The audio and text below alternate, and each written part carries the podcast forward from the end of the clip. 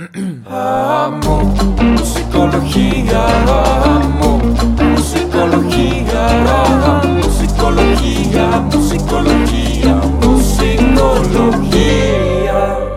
Buenos días, buenas noches, buenas tardes, buenas mañanas, madrugadas o la hora que sea. Bienvenidos a Musicología, una semana más, un episodio más. Recuerden que estamos en Musicología, donde choca la música con la psicología y queda en medio todo lo que se atraviese. Todo el lunes un episodio nuevo con un invitado nuevo. Y el día de hoy tenemos nada más y nada menos que a Juan Pablo Bauters, mejor conocido como Juan Bauter, compositor, creativo, actor, actor, actor además, productor, músico y artista.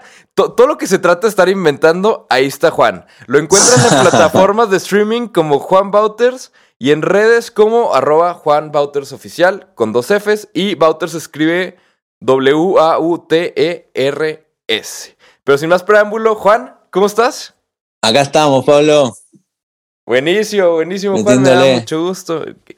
Efectivamente, pues eso es muy bueno. ¿Dónde andas ahorita? En, en Los Ángeles, ¿no? Me comentabas. Estoy en Los Ángeles, Los Ángeles, California. Bastante, bastante mexa acá también. Claro, claro, ya, ya la extensión. O sea, no por nada es Los Ángeles. O sea, ya. Exacto. Es como, Buenísimo. es Me- México en Estados Unidos. Sí, justo, justo. Y, y cada Eh. vez, y cada vez vamos más para allá. O sea, esas tierritas, Sí. esas tierritas que se supone que nos compraron hace tiempo, se me hace que, que las estamos recuperando lentamente. Exacto. Por suerte. Eh, Dándole sí. sabor. Efectivamente. y, mucho, mucho sabor, literalmente. Oye, Juan, Sí. si te parece, vámonos directo a la carnita de la entrevista. Porque me gustaría empezar con el primer tema, que es el dónde pintas tú la línea entre trabajo y juego, ¿no? Porque creo que en esto de la música, pues uno termina trabajando en su hobby de cierta manera, ¿no? Y entonces termina viendo como estas dos partes entre qué es trabajo y qué es juego. Entonces me, gustaría empezar, o sea, para poner todo esto en contexto, todo esto sale de que estaba viendo una entrevista que te hacían a ti, Juan, donde te, pre- te preguntaban sobre, sobre Mac eh, perdón, sobre Mac DiMarco y tú decías que, que nunca habías trabajado con él. Digo, o sea, es- esto antes de la colaboración, ¿no? Entonces decías que no habías trabajado con él, que solamente habían tocado juntos, habían tureado juntos y pues de repente ahí había ido a la casa y ahí tocaba, ¿no? Pero que nunca habías trabajado con él. A mí me quedó la duda, yo dije, mucha gente a eso ya le hubiera dicho trabajar. Entonces me quedó la duda, Juan, en tu caso, ¿dónde pones la línea entre, entre ahora sí estamos trabajando o no estamos trabajando? ¿Es cuando ya entran al estudio? ¿Es en qué parte pones la línea de, del trabajo y la diversión? Mm. Sí, eh, bueno, al final terminamos colaborando y fue una diversión. Eh, quizás ah, uno dice, estamos trabajando cuando uno está eh, de camino a construir algo, ¿no? De camino Ah, a construir ok. algo. Pero, pero sí, también a, a mí este hobby se me ha convertido en un trabajo. Entonces, eso es algo que es recurrente también en, mi, en mis letras. Eh, hablando de qué significa el trabajo para mí, porque uno que se crió pensando que el trabajo es otra cosa, después que tu hobby eh, pase a ser tu fuente de ingresos, eh, hay que hacer un cambio mental como para que el hobby pase a ser la fuente de ingresos y mantenerlo así. Justo. Y, en tu caso, Juan, ¿cuál, ¿cuál fue ese cambio mental? O sea, ¿cómo pudiste cambiar esto de, de ahora el hobby es el ingreso? ¿Tuviste que conseguir otro hobby? ¿O cómo lo manejaste? Tengo otros hobbies también, sí. Eh, en- definitivamente son necesarios para la vida, pero... Mirá. Ahí. Eh, son necesarios para la vida, siento, pero el... Eh, no, es, ha sido un proceso, la verdad, nunca fue de un día para el otro, ¿no? Porque de repente tú ibas a tocar con tus amigos cuando era chico yo, y si nos dan 100 dólares y somos tres amigos, hay que ver cómo los separamos. Entonces ya esas cosas ya empiezan a entrar. Eh, luego, Ajá. después, eh, tú te tienes que mantener. Entonces, ¿cómo puedo yo crear esta cantidad de dinero ah, para yo poder subsist- seguir subsistiendo en la música? Entonces, como que todas esas cosas, esa logística se empieza a considerar luego. Y eso es parte de... Eh, eh, justo, eso, es- eso es parte, pero ¿no sientes que esa parte logística, por así decirlo, como tú lo ponías, Juan, te afecta la parte creativa? ¿O cómo, cómo logras mantener estas dos partes separadas? Porque pues obviamente pues la parte creativa es una parte, al menos en mi opinión, frágil que es fácilmente afectada por cualquier cosa exterior. Exacto. Sí, hay que. Yo, la verdad, que he sido. He hecho muy- mucho hincapié en mantener el balance. Para mí, principalmente, eh, tengo que cuidar mi espacio en el que yo creo, mi espacio físico y mi espacio mental en el que yo ah, manejo la creatividad. Porque si se me va eso, se me va todo. Digo, no puedo, no puedo dejar que eso se eche a perder. Si se me va eso, después se me va todo lo otro. Entonces, ah, como el trabajo va un poco detrás de la de la creatividad, digamos, pero a la misma vez siento que es necesario llegar a un balance, porque los aspectos, ah, digamos, capitalistas de, de, de la creación musical y el trabajo Sí. de músico eh, son necesarios también, como te digo, para poder, para poder progresar, para poder ah, eh, grabar mejor, para tener mejores ingresos, para, etcétera, para todo, para, para llegar a un público más grande. Es todo importante, porque también no solamente tú le quieres llevar a un llegar a un gran público para ganar dinero, pero también es, es divino que una canción que escuchaste, eh, que escribiste tú, la puedan escuchar a muchísimas personas alrededor del mundo. Eso también es parte, es parte de la misión. Como, aparte del dinero, ¿no? Eh, Pero Sí. si, si- si est- estaría buenísimo crear una canción con un lindo mensaje que la pueda escuchar todo el mundo. Eso también es parte de la misión. Claro, co- co- cosa, cosa que además has hecho varias veces, Juan. O sea, eso de crear una, una canción con un bonito mensaje, lo has hecho varias veces desde tus primeros discos. Y me gustaría preguntarte, Juan, en, en esta parte de más del lado de comunicación, de comunicar, ¿de qué depende el que a veces cantes en inglés, a veces en español, a veces un poquito ahí combinadón? ¿Cu- ¿Cuál es la lógica para eso? ¿Es dependiendo a quién va dirigido el mensaje? ¿Es dependiendo de qué? Bueno, eh, yo soy uruguayo, nací en Montevideo eh, y cuando era un adolescente mi familia se fue para Nueva York. Entonces yo la música la empecé a hacer en Nueva York. Entonces ahí el idioma que hablábamos con los compañeros de la música era, el idioma común era el inglés. Entonces muchas canciones se cantaban en inglés. Luego también yo cantaba en español porque era mi idioma natal y siempre me gustó. Ajá. Y luego mi música empezó a llegar a países hablo, a- habloparlantes, ¿no? a hispan- eh, hispanoparlantes como México, Uruguay. Mi música Sí. llega a Uruguay. Entonces, ah, eso como, que me abrió la cabeza a decir, eh, yo puedo cantar en español también, porque mi música la está escuchando gente que habla español, no solamente que habla, gente que habla inglés. Ok, o sea, Porque gra- gran parte de mi música es comunicar también. Es, eh, es importante para mí que la gente entienda de qué estoy hablando. Entonces, ah, hoy en día, la verdad que desde el principio es bastante orgánico. Hay veces que me surge en inglés, hay veces que me surge en español. La verdad que no, no, no pienso tanto antes en qué voy a escribir. Depende. La verdad que dejo fluir. Eh, me, gusta, Ujú. me, gusta, me gustan mucho los dos, son diferentes eh, en la manera de, de que me expreso. Pero. Que acaba de calentar el café, escucho. Epa. Pero no, la verdad que es bastante orgánico eso, ¿eh? Eh, por suerte eh, no lo he tenido que forzar, no es que, no es que tengo que decir, ah, falta una canción en inglés en el disco, pongamos. Sí, sí, No. porque de, de hecho justo yo buscando esta conexión, Juan, yo dije, a ver, voy a hacer la cuenta. ¿Cuántas tenemos en inglés? ¿Cuántas hay en español por disco? Yo dije, a ver si a, a- a lo mejor aquí hay un hilo. No, la, la sorpresa que me llevé, o sea, por ejemplo, o sea, lo hice desde el primero. O sea, en el primero, en el de Nap, literal son de 11 canciones, dos están en español. En Jumi, Sí. de 13 canciones, cuatro en español. En la onda de Juan Pablo, on the other hand, de 10 Sí. canciones, 10 en español. Ahí, ahí, ahí, eh, eso, fue, eso fue planeado así, porque yo dije, eso es lo que te decía, mi, música llega a, a países hispanoparlantes, la gente me empieza a escribir por internet que le gusta, Sí. entonces digo, les tengo que hacer un disco a esa gente. Entonces ahí dije, da, esto todo en español, pero luego volví. Perdón, Y- te- te- Y, y- no, y además lo, además lo hiciste completo, ¿no? O sea, en esta de, Sí. de la onda de Juan Pablo lo hiciste completo porque no nada más fue les tengo que hacer un disco, sino es les voy a hacer un disco en su país y con su gente. Y no gente que conozco, sino gente que vaya conociendo en la calle. Cuéntanos un poquito, Juan, porque a mí me, me voló la cabeza el Sí. concepto y el cómo hiciste la onda de Juan Pablo. La verdad que fue una experiencia divina y estoy contentísimo con el cómo quedó ese trabajo, la verdad que fue divino. Fue una época en la que yo estaba un poco por afuera, ¿no? No estaba tan, no estaba tan feliz con seguir con las giras, la verdad. Había abierto un poco del ambiente, había parado un poco de tocar así, de girar tanto. Y, y quería hacer este disco y había, había, había tocado mucho por Sudamérica y había visto eso, había, que acá en Estados. Unidos no hay. En, en Sudamérica puede aparecer en Perú, puede aparecer un tipo en un, en un lugar tocando un arpa, por ejemplo, y tú lo escuchas ahí en vivo, en la calle. En México también, en México ahí en Garibaldi yo he visto gente con esa arpa de Veracruz que tienen ahí Sí.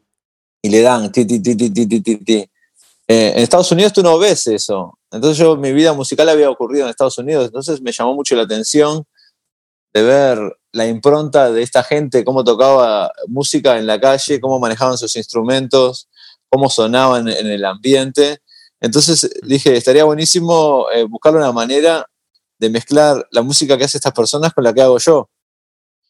La idea no era eh, como ir a México y tocar ritmos mexicanos, porque no iba a salir muy bien porque yo no soy mexicano, digamos. Entonces era como encontrar un punto medio, así como buscarle el punto medio a todo. Como en Puerto Rico yo toqué con gente que toca, digamos, salsa, ¿no? Y salió como una salsa ahí, pero no es salsa en realidad. Si alguien que... que- en México Sí, yo sí. hice como una, no sé, esa, una canción que se llama A Volar, que tiene acordeón, tiene guitarrón, tiene la, la- la chiquita esta, como se llama? Jarana, jarana, ¿no? Sí, sí. Eh, no sé qué estilo es. Es un estilo mexicano, porque las Es- personas es- que me... Es que eso es lo interesante, Juan, porque justo te iba a preguntar de volar, porque suena mexicana, o sea, suena mexicano en, en sus Sí. colores, sí. pero, pero es un mexicano, un, un mexicano licuado con algo más, ¿no? O sea. Era porque- la gracia. Sí, Sí. sí, justo. Y eso es lo, lo bonito. Digo, ayer trataba de entenderlo y luego dije, ¿para qué trato de entenderlo? No me va a servir de nada tratar de entenderlo. O sea, mejor es disfrutarlo. Porque sí, lograste una combinación y una, como una paleta de colores, por así decirlo, porque pues obviamente al tener músicos, cada quien va pintando, ¿no? Cada quien va poniendo sus pinceladas de, de su color. Sí.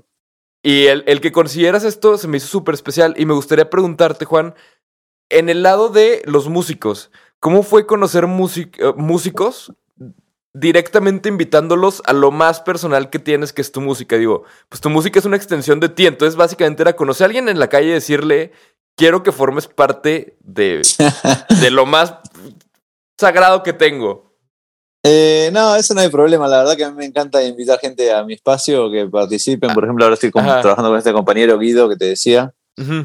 Eh, no, la verdad que me encanta colaborar a mí. Y estos músicos, no, eh, yo sabía que iba a estar todo bien. Eh, yo los había visto tocar en, en la calle, entonces yo sabía que tocaban bien. Y los invité y, y funcionó. No, no, la verdad que no hubo mucho esfuerzo. Yo como lo hacía, tenía, ponía un papel sobre la pared un papel, un papel bien grande con toda la letra y los cambios de acordes, así. Iba, iba dirigiendo como un, dirige- un director de orquesta, iba diciendo así, Ajá. iba haciendo así. Iba, bueno, ahora viene la, ahora viene mi, ahora viene si, iba haciendo así. Ti, ti, ti. Y, y los tipos iban tocando y, y- y tocaban así como una, una toma nada más, no era como que teníamos que estar ahí dos horas. Era como, iban ya, que son músicos que están acostumbrados a tocar así como en el aire, como que Sí, sí. Músicos que están acostumbrados a sacar una canción así enseguida, en el momento.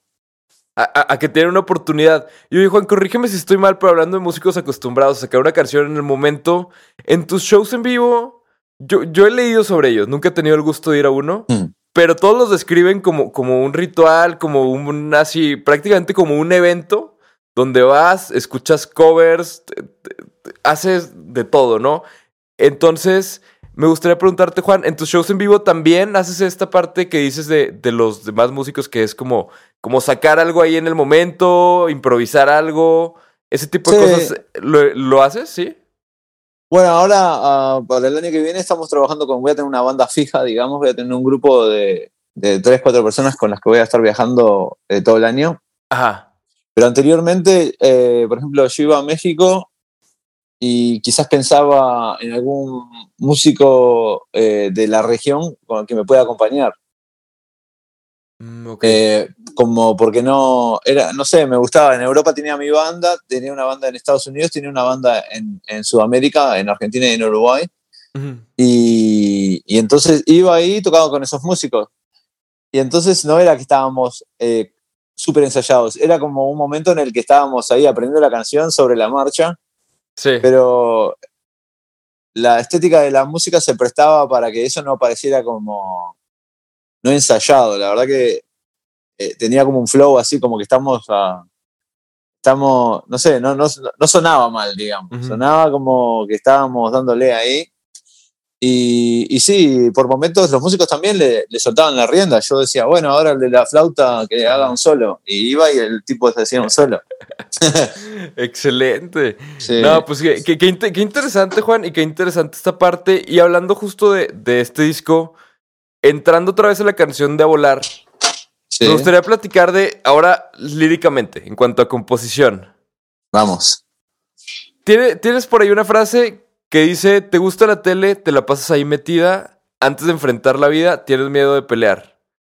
Me gustaría que nos pusiéramos más filosóficos, Juan, y preguntarte si tú personalmente sientes que como humanos utilizamos mucho la tecnología para anestesiarnos de la realidad.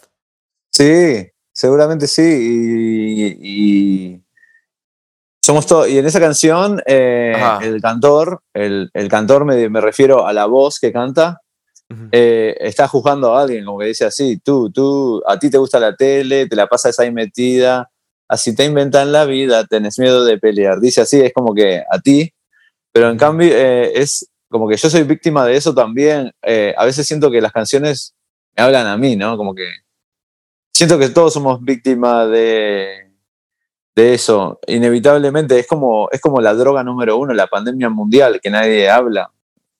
Porque sí que tiene sus lados positivos, la verdad que hay muchísima información, hay, ah, ah, nos tiene comunicados. Yo estoy hablando contigo en Torreón, yo estoy en, en Los Ángeles. La verdad que está bueno comunicarse con todo el mundo y sus cosas lindas, pero la, la verdad que la abusamos y por momentos en los que hay ansiedad, hay tristeza, a veces camuflamos esos sentimientos con una entrada a Instagram o algo así, a ver qué está pasando en Instagram, yo qué sé.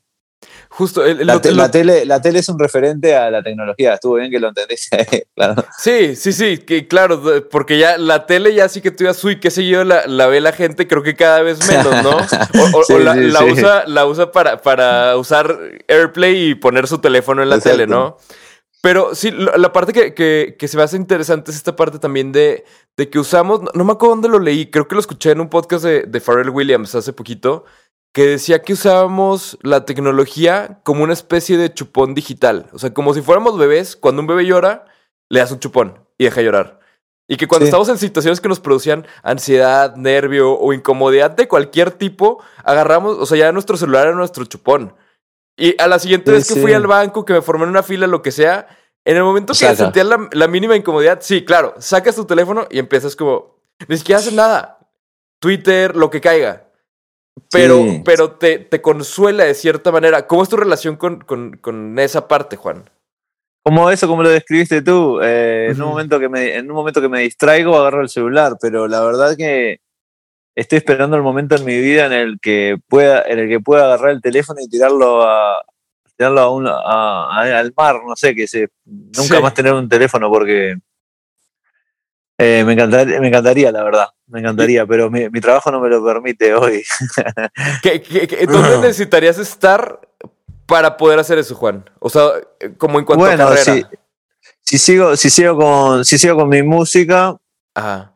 Eh, y estoy en un plano en el que estoy eh, mucho más estabil- esta- estabilizado, como así como en un plano más alto, digamos, en el que en el que haya mucho más demanda por mi música, eh, que yo no necesite hacer eso, quizás puedo contratar a alguien para que me, maneje las redes, digamos, y, y puedo tener un teléfono en mi casa o algo así, porque la verdad que no eh, la verdad que siento que no necesito eso. Solamente lo tengo Sí. porque es una herramienta más, pero mismo, mismo, bueno, a veces está bueno tener un mapa, ¿eh? porque la verdad que uno tiene de todo en el celular, pero lo Sí. creo- quizás lo, lo- quizás tendría que manejar un poco más la disciplina y disciplinar un poco a mi comportamiento, ¿no? Porque también puede ser parte de eso, porque puedo tener el celular en el bolsillo y no sacarlo, puedo aprender a no sacarlo, pero Sí. está muy difícil. Es como Sí, un sí. drogadicto. Somos como drogadictos. Co- como drogadictos que tienen la droga todo el tiempo en la mano y en la bolsa y no Exacto. se separan de ella. Duermen al lado de ella todo el tiempo, ¿no? Exacto. Somos, somos igual, igual eso, igual eso, pero como que nadie habla de, de lo mal que nos está haciendo eso hoy. Creo que de eso es algo como una, una conversación oculta, porque Sí. nadie sabe mucho, nadie sabe mucho de eso, qué tan mal nos hace. Sí, claro. Y, y si quieren ver síndrome de abstinencia, vean a una persona que se le acaba la pila. ¿Cómo se pone? Buscando un cargador. Ah, sí, exacto. Bueno, algo que me llama la atención, yo, yo soy de las personas que creen que la juventud siempre es la que tiene la razón, ¿no? Lo- Los, los, los niños Ajá. siempre, siempre, siempre son los que tienen la razón.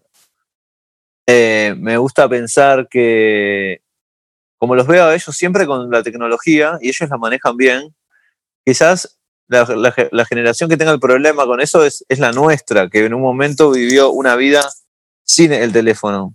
Hubo un momento cuando yo era niño que yo no tenía teléfono. Sí, sí, claro. Pero, pero cuando vos ves niños que nacen en el del año 2000 para adelante, que ya desde chicos ya había mucha tecnología alrededor de ellos, ellos como que tienen no no no la su- no sufren tanto, como es que es muy normal para ellos y como que hay por momentos en, el- en los que quizás no usan el celular, como que lo usan de una manera mucho más casual, siento. No es tan drástico, no sé. No, no, no sé, Juan. Digo, al menos creo que mi, mi experiencia aquí a mi alrededor, o sea, es que mi hermano, o sea, mi hermano menor, sí, sí es de, de más del 2000. Creo que es del 2004 el güey. Entonces, en- entonces, yo sí lo veo y lo veo igual o más clavado que yo con el celular. O sea, Mm. Y, y, y lo que yo he visto mucho que a mí me, sobre todo ahora que tengo sobrinos y que luego es más común que vayamos a restaurantes donde hay niños y donde hay áreas para niños y cosas así, lo que yo he visto que es muy común, que me saca mucho de onda, es esta parte de, de, de cómo los papás usan la tecnología para entretener al niño, pero así como literalmente esa parte de- del chupón digital, de ponerles es. el iPad literalmente enfrente y ponerles series, audífonos, lo que sea, así como de tú entretente aquí, Wow. yo hago mis cosas. Eso es terrible, lo he visto también. Sí, no sé, Sí. la verdad que sí. Sí, sí, sí. Y creo que ca- cada vez vamos haciéndonos una relación más, más poco sana con la tecnología. Pero hasta eso la parte que siempre me da esperanza es ver a mi papá, porque mi papá hasta la fecha no tiene y nunca ha tenido celular. Tiene un celular en la camioneta, eh, o sea, nada más que deja ahí para poder hablarle si necesita hablarle a alguien. Pero fuera de ahí, no usa teléfono, no tiene teléfono, no tiene nada que ver con un teléfono. No sabe usar Twitter, no tiene Facebook, no tiene nada. Tiene Claro, mail y él, y ya. email, claro, pero él no, él no sufre de ninguna manera, ¿no? Como él la lleva bien, ¿no? Su trabajo No, al, al- al- al contrario, o sea, lo disfruta, porque de hecho Claro, a él lo que le gusta es también que no lo estén molestando del trabajo, sino que lo que dice es que solucionen ellos. claro. Todo el Y tiempo si- están llamando. Claro, y si, si sienten que te pueden hablar cualquier minuto, te van a hablar en vez de tratar de solucionar algo. Exacto, claro. No, no, no, estás muy, estás muy. No, es verdad. Yo soy igual que tu papá. Me gustaría pronto, me gustaría pronto, la verdad, como que para estar un poco más con mis pensamientos y, y estar un poco más en contacto con esa energía que decías vos, que cuando estás en el, en la fila del banco, eh, te entra como un sentimiento de incomodidad, digamos, y, y ya como que lo quieres ah, camuflar. Estaría bueno aprender a convivir con todos esos sentimientos. Y que, que además ahí es donde llegan las ideas, ¿no? Por ejemplo, muchas veces la gente se pregunta por qué se nos ocurren tantas cosas mientras nos bañamos. Pues porque por fin te separaste del celular y estás sin nada que te entretenga o que te distraiga. Entonces, Exacto. por eso se te ocurren más cosas. Lo mismo antes de irte a dormir. ¿Por qué se te ocurren cosas cuando te vas a dormir? Porque te separaste del celular y, y estás con la mente libre para que cualquier idea que quiera llegar, llegue. Entonces, Sí, es verdad. sería muy interesante eso a nivel creativo, el ver qué cosas te llegan y qué percibes diferente al salir a la calle sin teléfono, sin nada, ¿no? Sí, sí, sí. Vi que, vi que Kendrick, uno, eh, Kendrick Lamar es uno de mis artistas Ah, favoritos de, justo nuestra, ayer, sí, sí, sí. de nuestra generación. Él sacó como un comunicado, ¿no? Ayer, algo así. No, lo leí por arriba pero me, acuerdo eh, me acuerdo que una de las frases que puso, que puso que a veces pasan meses sin un teléfono. Puso. Justo. Entonces yo digo, sí, él, él, él la verdad que es súper interesante. Y, la, y sí, claro, Kendrick puede, porque Kendrick la verdad que no. Pues es Eh, Kendrick, sí. Claro, entonces como que está, en- eh, está como en un nivel ya súper elevado, entonces no necesita estar comunicando nada nunca. Entonces, ah, él no debe tener teléfono, debe estar re tranquilo, se le deben ocurrir pila de cosas. Sí, claro, claro. También gente como, por ejemplo, Frank Ocean. Am- Yo soy fan de Frank Ocean y de cómo, o sea, cómo realmente es una persona que desaparece. No sé si, si seas fan de Frank Ocean o no, Juan, pero es una persona que, que desaparece y luego llega cada seis años a soltar un disco y se va. Es rarísimo que use un Instagram, no tiene, o sea, es la persona más ausente de, de como en mi opinión, de redes, de conexiones como en eventos, cosas así. No hace nada de eso. Ah, eso yo no, eso yo no sabía de él. Él no aparece en las redes sociales, Frank no, Ocean. no, no, nu- nunca. Es, es muy raro. Qué o sea- bien, lo- la verdad que lo, lo felicito. Sí, y, y, y aparte sí da un poquito de envidia, la verdad, los artistas que pueden hacer eso. Pero siento que, que es algo que, que puedes hacer independiente. O sea, es- puedes hacerlo más por decisión que por, que por estar ya en un estatus más grande. O sea, yo estoy seguro que a Frank Ocean, a Kendrick, ellos les deben de decir, gente que trabaja con ellos o la disquera o gente que así, les debe decir como, hey, necesito que estés más activo en tus redes porque si estuvieras más activo podrías competir con gente como Beyoncé. O podrías Claro. competir con gente como Jay-Z, porque siempre hay gente que, que te va a poner más arriba de ti, ¿no? El pasto del vecino siempre es más verde. Yo, por ejemplo, yo como artista podría querer despegarme de, de mis redes y decir, no, pues no, yo no lo puedo hacer. Seguro Juan sí lo puede hacer. Entonces, claro, siempre miras a alguien más grande. ajá, sí, claro. Entonces, claro. y, y creo que, que si nos guiamos por ver a alguien más grande y tomar decisiones por comparación, nunca vamos a llegar a nada, porque siempre va a haber No. alguien más grande.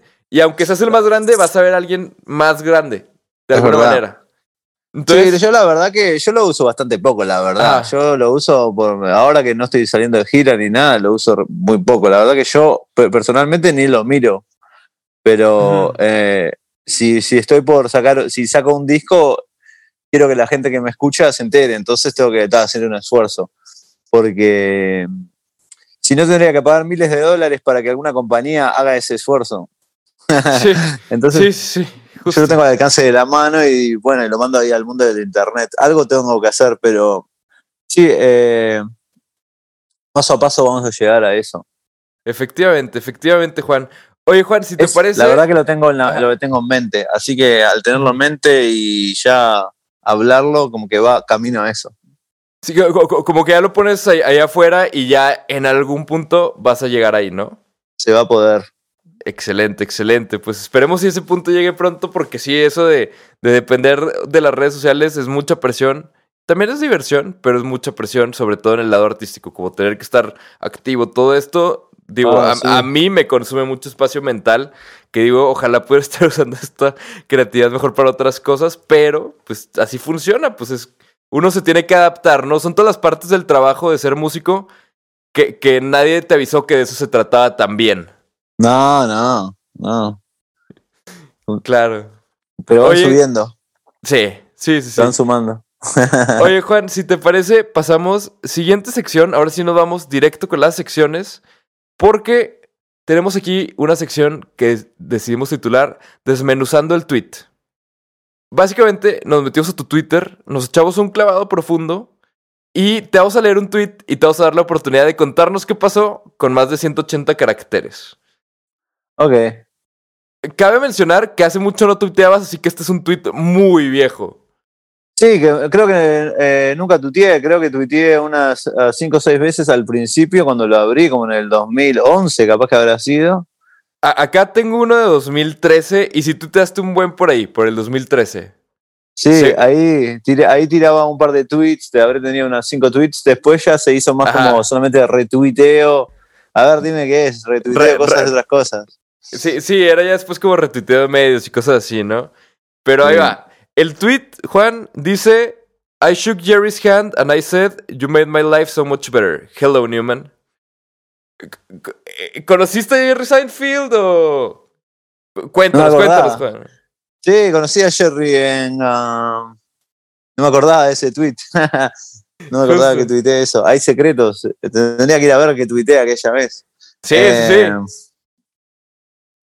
Fui a ver a Paul McCartney en, en- en Nueva York, en el Barclays Center, que es como una- un estadio grande que hay ahí. Ajá.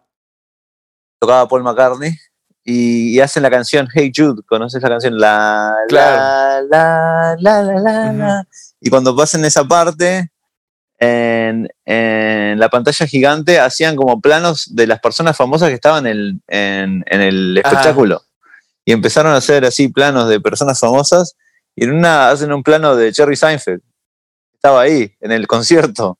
Órale. Y yo había ido, y yo había ido al concierto con una amiga mía que eh, también es de New York, nacida ahí. Toda Ajá. la gente de Nueva York le encanta Seinfeld, ¿no? Sí, claro. Porque es muy, es muy, la verdad que es muy Nueva York. Es la gente que vive ahí se siente asociado a eso, a, ese- a esas cosas que pasan en el programa. Y a las, y a las, y a las personalidades del programa. Igualmente, ah, termina el concierto y sabíamos que Jerry estaba allá abajo. Entonces, mientras la gente empezaba a subir por las escaleras del estadio, nosotros nos empezamos a bajar entre la gente así. Y con la idea de conocer a Jerry, pero iba a ser muy difícil porque, no sé, él estaba entre toda esa multitud. Sí. Y mientras bajábamos, nos encontramos con Jerry así, como que estaba ahí, él, él con una mujer, me imagino que sería su esposa, no sé. Ajá. Y lo agarramos y le dimos la mano, nada más. Le dijimos, Jerry, thank you so much. Le dijimos, gracias por ah, hacer la vida, hacernos la vida mejor. No sé qué le habremos dicho. Órale. Y, ta, y- nos dio la mano y tal, no nada más, porque no lo queríamos molestar tanto. Porque está, la verdad que estábamos Ajá. re excitados, mi amiga y yo. Órale. Porque, porque nos, ah, nos cae re bien a él. Ah, nos encantaba la, la serie. Y fuimos, Claro. lo saludamos, le dimos la mano y tal, y no lo molestamos más porque, como te digo, no. No queríamos. ah, no queríamos ah, invadirle su espacio personal en un concierto con su esposa, ¿no? Sí, claro. pero igualmente, igualmente era importante darle la mano. La verdad que, la verdad que eh, estuvo buenísimo. Oye, ¿y ¿qué, qué, qué dijo, qué dijo Jerry? La verdad que lo tomó re bien, la verdad que lo tomó re bien, porque quizás no se lo esperaba, porque capaz que todo el mundo le debe pedir una foto. Yo más que nada le agradecí por su por su por su por lo que él ha dado a la gente. Le dije muchísimas gracias por todo lo que has hecho. La verdad que eh, nada más, no me acuerdo que le dije, solamente bien rápido así. Gracias, thanks so much for, for your work. No me acuerdo de lo que le dije. Gracias mucho por tu trabajo. Lo agradezco. Así fue un segundo. Y como que yo le vi en la cara que dijo, ah, la verdad que le dijo gracias. Fue así, nos dimos las manos y está. El, el encuentro debe haber demorado tres segundos, algo así. Ajá. Y ya, y después de eso quedamos ahí como celebrando. Ahí, ¡eh! lo, lo- lo encontramos en medio de un estadio Sí. lleno de gente. Bien, Exacto. bien, Juan. Qué, qué bien, qué bien. Qué, qué- qué chida experiencia y qué padre que, que lo hayan encontrado. Pues estaba, estaba destinado, por así decirlo, ¿no? Siguiente No lo conozco sección. personalmente y no conozco Ajá. mucho de su vida personal. Hoy en día se habla mucho de, de, de los artistas fuera de su arte, como eh, quizás, la verdad que no sé, la verdad que yo no sé nada de su vida personal, pero viste que hay gente que después, hoy en día hay- han cancelado tanta gente, capaz que creo que no lo cancelaron a Jerry, pero A- la verdad que no sé nada de su vida Creo, personal. que, creo que no, no que- que- creo que sigue vivo, creo que sigue vivo. Lo que yo iba a decir solamente es que lo conozco eh, a él, yo soy fan de él por su trabajo. La verdad que de su vida personal no sé nada. yo. Sí. Sí. Sí, yo, yo, yo lo que lo conozco, a mí no me tocó ver Seinfeld, pero lo que me tocó ver de él fueron sus entrevistas. Que, que Comedians, es- eso, con ah, coffee, con- no sé qué. Sí, eh, Comedians in Cars Getting Coffee. Eso, Eso, fue, ajá. ahí fue donde lo conocí y luego fue como de, ah, ok, tiene Seinfeld. Y fue como, ok, sí he Oh, escuchado wow. esto. Pero a mí me tocó ya al revés. O sea, ya no me tocó ver Seinfeld en la televisión ni nada. Entonces fue por ese lado. Oye, Que lo Juan, daban todo el tiempo en la tele ese, en Nueva York, todo el tiempo. órale. Es como el Chavo del 8 en Nueva York. es como tú no Eh, conoces a Chispirito. Sí, sí, cla- claro. Y, y yo, yo Sí. sí, la verdad, sí me declaro 100% fan de Chespirito y del Chavo del Yo 8. El, epi- también, el episodio, el episodio que me digas, eh, te lo manejo. No sé si te Cuando van a acuerdas. Acapulco. Ah, claro, claro, cuando van a Acapulco, también el, el episodio más triste que existió, no sé si te acuerdas, era donde, donde todos le gritaban ratero al chavo. Ay, no, lo voy a ver, lo voy a buscar, no lo conozco. No, eh, vas a llorar, ¿eh? Cuando quieras un, un bajón emocional, eh, ahí voy a ponlo. poner hoy en el estudio. Sí, ahí va, va a salir tu canción más triste hasta la fecha, Juan. Entonces, solo para, para que seas cuidadoso, porque el- ese episodio del chavo, creo que lo encuentras en YouTube como el chavo ratero. Y tss, Lo voy a- buscar. sí, duele, duele. Oye, Juan, siguiente sección, el ritmo de Thanos. Yo te voy a dar dos opciones.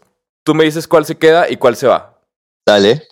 Va, primera opción, Nerd, o, in- o sea, el Nerd de Pharrell Williams y, y, este, su banda. Y. Outcast. Me quedo con Outcast. Ok, y luego, canciones de John Lennon. Woman o Girl. Me quedo con Girl. Arroz con leche o flan. ¿Se puede flan con dulce de leche? Sí, sí, sí. flan con dulce de leche. Excelente, excelente. Ahora, redes sociales o televisión. Una va a desaparecer. ¿Cuál quieres que desaparezca? Que desaparezca la tele, ya. Ya, ya, ya, ya, que, que termine, que termine. Siguiente, piano o guitarra. La guitarra. Me quedo con la guitarra. Te quedas con la guitarra. Y la última, Rolling Stones o los Ramones. Los Ramones. Los Ramones, lo- los Ramones son los. Sí, bien, sí. bien. Sí. Buenísimo, buenísimo, Juan. Siguiente sec- y última sección, vamos con Músico en chinga. Esta sección son cinco preguntas de bateo rápido, donde son preguntas fuera de lo común, o sea, fuera de, de- no de lo común, sino fuera de tu música, para conocer un poquito más de ti. Dale. Primer pregunta, Juan, tu caricatura favorita. Dibujito animado. Sí, Eh, bueno, me gusta Mickey Mouse. Mickey Mouse. El, Buenísimo. el personaje. Sí. Bien. Eh, ¿Alguna vez has estado Starstruck? Bueno, aquella vez con Jerry. Ajá. Y. No, pero la verdad que no es Star Trek porque. Porque eres funcional. Sí, Sí, lo no, puedes pues, tratar. claro. Sí, no, la verdad que. La verdad que.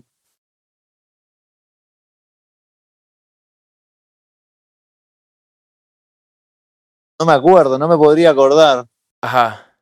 Ah, ah, bueno, una vez un- vi un locutor de radio que se llama Howard Stern, un locutor de Claro. radio bien conocido de Estados Unidos. Sí. Yo en un momento escuchaba mucho su programa,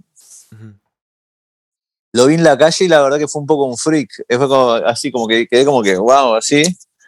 Pero principalmente porque él es muy así un recluso, él como que nunca ve gente. Entonces es como que alguien que Mm. nunca ves. Entonces sí, con él quizás un poco sí.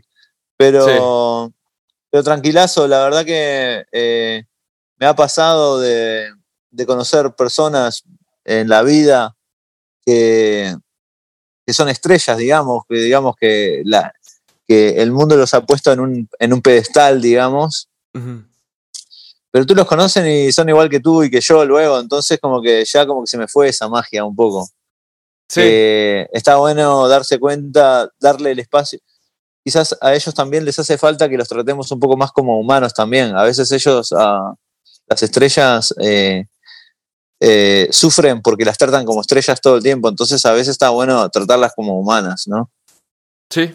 Sí, to- Entonces, ah, eh, no, la verdad, pero sí, la verdad que suele suceder. Me, me ha pasado con este Jerry Seinfeld y con Howard Stern. Sí.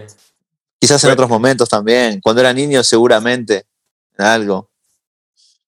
Buenísimo, buenísimo, Juan. Si, siguiente pregunta. Si pudieras tener en este momento la carrera de cualquier artista, ¿cuál sería y por qué? O sea, en este momento, si tú me dices quiero la carrera de, no sé, John Mayer, tú te conviertes en John Mayer y todo lo que ha obtenido John Mayer es tuyo y lo has hecho tú. O sea, puedes como hacer cambio de persona con un artista. ¿Cuál elegirías? Digo, me gusta pensar en el arte a mí como que es algo que va más allá de lo de la música, la pintura, todo, ¿no? Porque, Ajá. Bueno, si tuviese que elegir la carrera de alguien, ah, para haber vivido la experiencia me hubiese gustado haber, eh, eh, ser uno de los Beatles, digamos, para, para ver cómo se vivía ser un Beatle. Pero Claro. ¿Cuál, cuál, cuál de los Beatles, Juan? ¿Cuál te hubiera gustado ser? Eh, quizás George Harrison para estar un poco más behind the scenes, pero el que me gusta más es John Lennon a mí. George Harrison estaba bueno porque él estaba un poquito más para atrás, entonces él estaba más tranquilo. Sí, sí, sí. Eh. Y, y- y spoiler alert, John Lennon no te convendría tanto ser, ¿verdad? George Claro, Harrison no. tampoco, pero... Sí, pero no, sí, quizás uno de esos dos, pero me gustan mucho las personas que hacen trabajo social acá en Estados Unidos. Me gusta mucho eh, Martin Luther King Jr.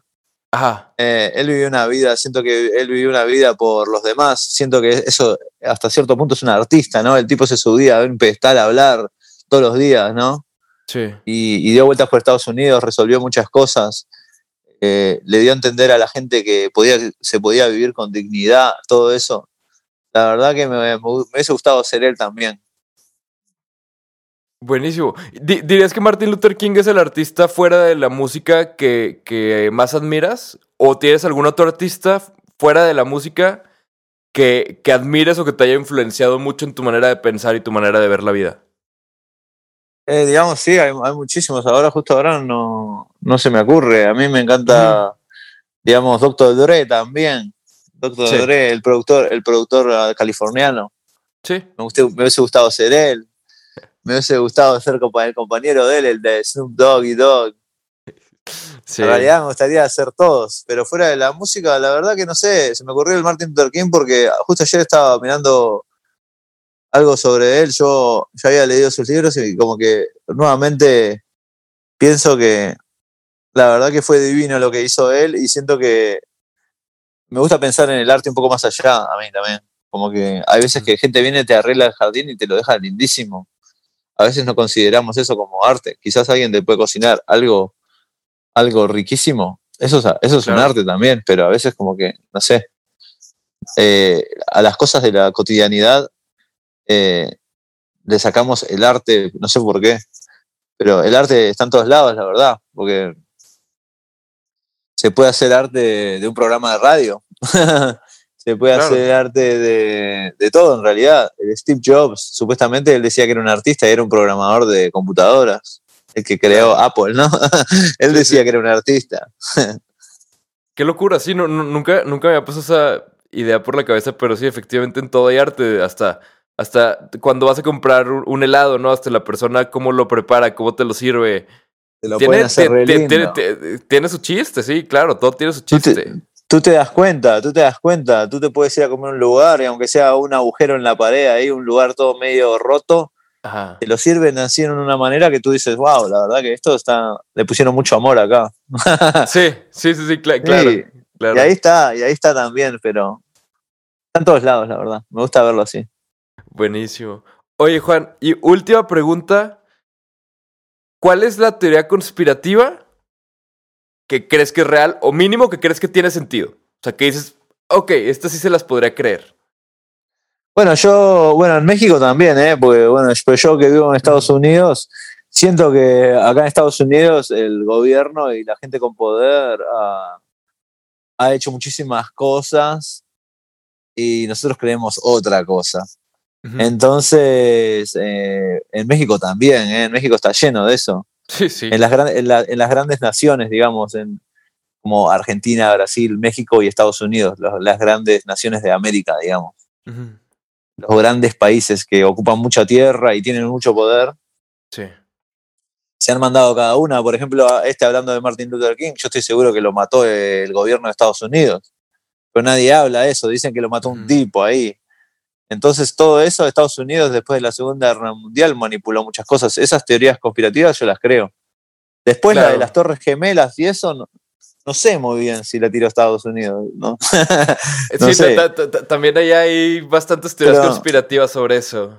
quizás, quizás Estados Unidos sabía algo y, lo- y lo dejó al talibán tirarla. Como que dijeron, no, sí, ve y tírala. Y ahí después nosotros nos metemos a tu tierra. Pero, quién sabe, pero eh, de las teorías conspirativas me informo, pero no, me meto mucho en eso porque es, una- es como una energía bastante extraña. La verdad que después tendría que salir a matar gente. Sí, sí. Es, es- es una- un agujero sin salida, ¿no? Y, y sin respuestas Sí.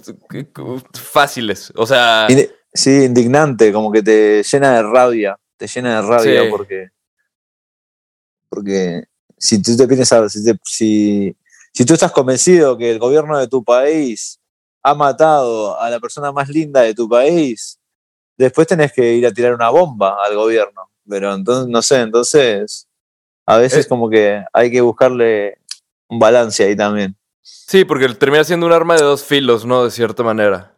Sí. Pues Entonces no, no miro tanto, no le presto tanta atención a eso. Le presto atención, pero con cuidado.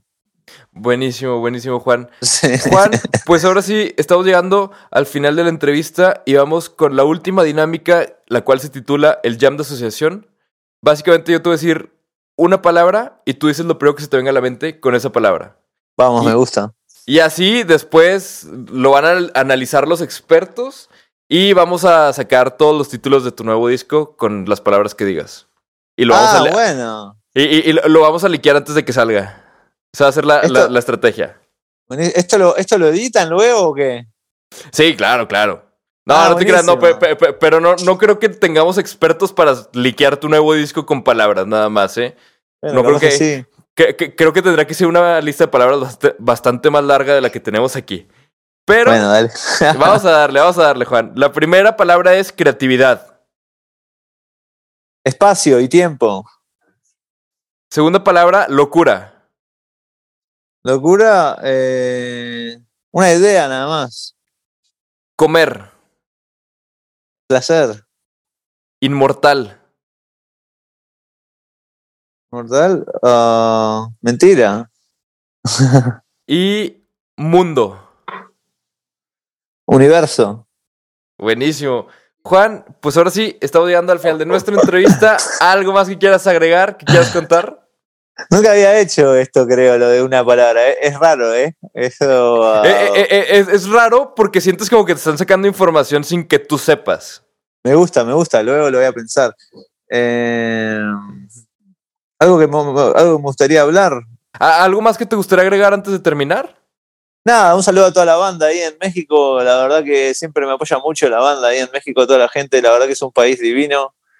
Yo de la primera vez que fui ahí dije, wow, me hubiese encantado que mis padres me mostraran esto cuando yo era más chico. Lo tuve que descubrir de adulto yo solo luego. Sí. Está tan Sí. cerca de acá de Estados Unidos y como que nunca había ido. Fui la primera vez hasta a México en el 2016, 2017 y tengo amistades amistades que me van a quedar toda la vida y la verdad que he armado he armado un lindo un lindo universo para mí ahí en México y la verdad que me encanta Mandarle un saludo a toda la banda nada más que mira ahí esto espera- esperando volver a México otra vez Pues buenísimo, Juan. Pues por nuestra parte nada nos queda agradecerte muchísimo por el tiempo, por echar la platicadita. La verdad es que yo sí me declaro totalmente fan de tu música, sé que el resto del equipo también lo es. Tus discos han sido algo que nos ha acompañado desde hace ya tiempo y es algo que hemos disfrutado desde hace tiempo. Y nos gustaría también agradecerle mucho a, todo, a todos en su casa. Como siempre, no nos crean, vayan, escuchen la música de Juan, de verdad que van a entender muchas cosas y van a poder disfrutar música más allá de cualquier percepción del género, sino más bien desde el storytelling y desde el concepto, que se hace lo, lo más bonito y lo, lo- lo más complicado muchas veces de hacer. Pero pues bueno, sin nada más que agregar, Juan, muchísimas gracias y muchas gracias A por ti. su casa. Bye. bye bye